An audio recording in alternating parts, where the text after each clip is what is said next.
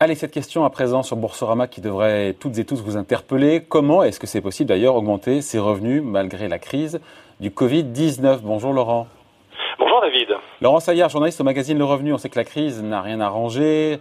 Un environnement économique n'était déjà pas simple. Est-ce qu'il y a vraiment des solutions ou est-ce qu'on a, on a fait un effet de manche avec ce titre pour augmenter ses revenus dans ce contexte-là qui va être compliqué? Alors je sais qu'on est en vacances, c'est l'été, mais il y a la rentrée en ligne de mire. Ouais, oui, oui, oui, tout à fait, David. Alors, il y a des solutions et effectivement, comme vous le rappeliez, hein, on a quand même euh, euh, un environnement assez particulier. On avait déjà les taux d'intérêt au plancher, euh, la fiscalité est quand même relativement au plafond, même s'il y a eu quelques petits allègements, mais pas pour tout le monde en début d'année. Et alors maintenant, devant nous, on a la montée du chômage, la chute brutale d'activité, le gouffre des finances publiques et la hausse de la dette, ce qui derrière peut dire, peut vouloir dire une augmentation de la taxation sous différentes formes. Alors concrètement, qu'est-ce qu'on peut faire Qu'est-ce qu'on peut faire si euh, les temps deviennent encore très difficiles, euh, notamment à la rentrée. Et enfin, sous-entendu, c'est-à-dire qu'on ne peut pas espérer une augmentation de ces revenus liés à l'activité. Non. Euh, quelles sont les pistes?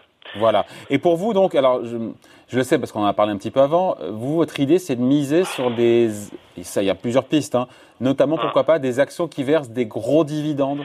Voilà. Alors effectivement, quand on a, quand on peut disposer de, de différents placements, la première piste, ça va être bah, essayer d'utiliser son portefeuille boursier. Alors euh, gérer un, un portefeuille d'actions à gros dividendes euh, en privilégiant des, des sociétés qui, qui, ont annoncé hein, maintenir la distribution de leurs dividendes malgré la crise. Il y en a, il y en a, parce que même s'il y en a beaucoup qui ont reporté ou ça va être une difficile. c'est deux tiers. Hein, bah, je crois que c'est deux tiers bah, du CAC 40 qui a réduit ou annulé hein, ces, ces, dividendes. Voilà, tout à fait. Mais vous avez Total, vous avez Vivendi qui a même augmenté son dividende, vous avez Danone, vous avez Nexity, etc. Vous avez aussi des SICAV des FCP hein, qui sont spécialisés sur thématiques, donc qui vont eux ben, trouver et qui peuvent distribuer d'ailleurs. Vous pouvez prendre la part distribution dans le dans fonds, qui ont distribué les dividendes de, le, les dividendes de leur portefeuille. Alors il ne faut pas oublier que sur les 40 dernières années, toutes les études montrent que les dividendes ont représenté euh, plus de 30% de la performance globale des actions. La performance globale, c'est à la fois quand vous combinez les dividendes et les plus-values, mmh. sachant que la composante la plus importante, on est bien d'accord, c'est les plus-values. Donc si vous êtes sur un compte titre ordinaire, bah, avec une fiscalité simplifiée par le prélèvement forfaitaire unitaire, vous pouvez donc toucher effectivement ces dividendes chaque année. Donc ça vous fait effectivement un petit plus.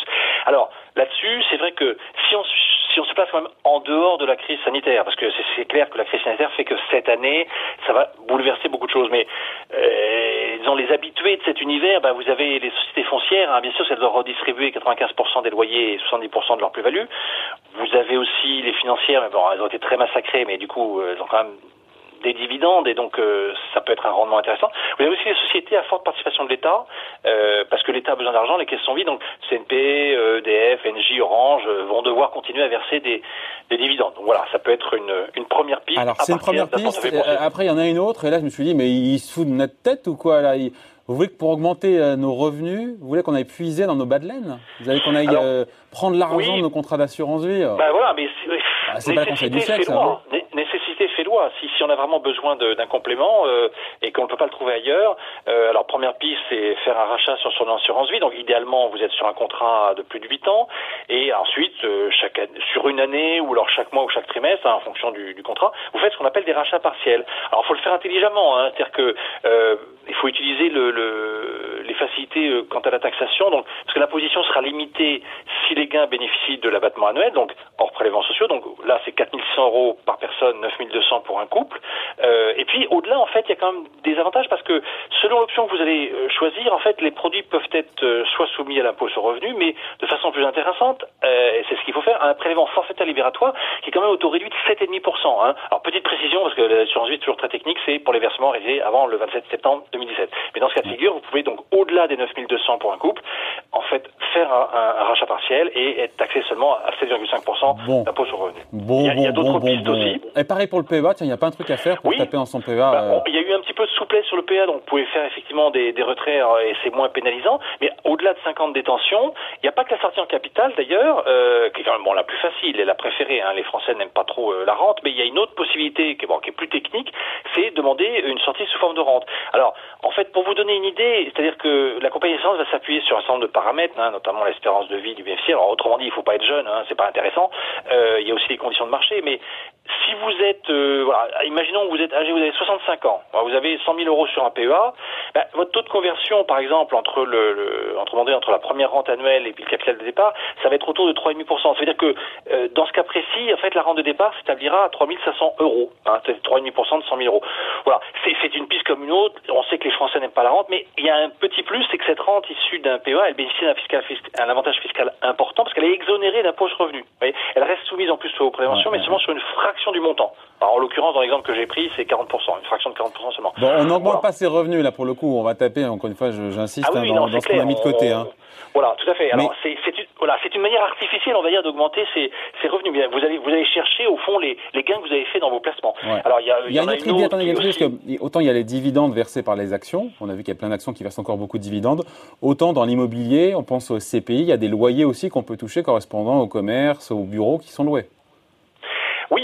En fait, euh, c'est vrai que même si euh, dans l'environnement actuel, il y a un petit risque parce qu'il y aura des faillites de commerce, il y aura une réduction de la demande de bureaux. Donc les CPI, hein, ces sociétés qui euh, en fait utilisent l'épargne collectée auprès des particuliers pour investir dans un patrimoine immobilier qui est affecté à la, location professionnelle, elles vont sans doute un peu souffrir, mais néanmoins sûr, en restant un peu optimiste, en imaginant que le monde ne s'effondre pas totalement, l'avantage des CPI, c'est que bon, vous avez un ticket d'entrée qui est accessible, hein, c'est à partir de quelques centaines d'euros, et puis en fait surtout les revenus, cette, cette histoire de cette histoire de, de revenus réguliers, en fait, euh, bah, ils se maintiennent quand même avec même en prévoyant une petite baisse, on est quand même sur du 3,5-4% l'an.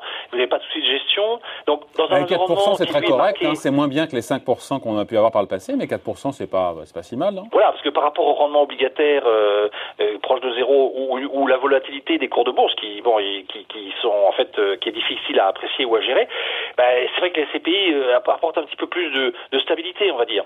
Euh, alors sur euh, euh, là-dessus, ben, en fait, les, les SCPI en général, elles distribuent. Alors ça peut être une fois par an, ça peut être une fois par trimestre. Elles redistribuent donc les, les loyers perçus à déduction faite des frais. Bon, ça reste une, ça reste là aussi une, une possibilité.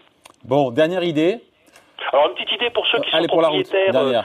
Oui, une petite dernière euh, pour ceux qui sont propriétaires euh, dans une euh, grande ville et qui résident dans cette grande ville. Donc, grande, qui dit grande ville, pensez surtout à des grandes villes universitaires hein, où il y a des tensions assez vives sur le marché locatif. Paris, Toulouse, Lyon, mais aussi Bordeaux, Lille ou Aix-en-Provence. Et alors, si vous disposez d'une chambre meublée qui n'est pas occupée, alors il faut qu'elle fasse au moins 9 mètres carrés et si possible une salle de bain attenante. Mais alors, vous, bah, pouvez la louer à un étudiant qui a un bail réduit à 9 mois, hein, puisque l'université. Attendez Laurent, vous la louez à qui cette chambre?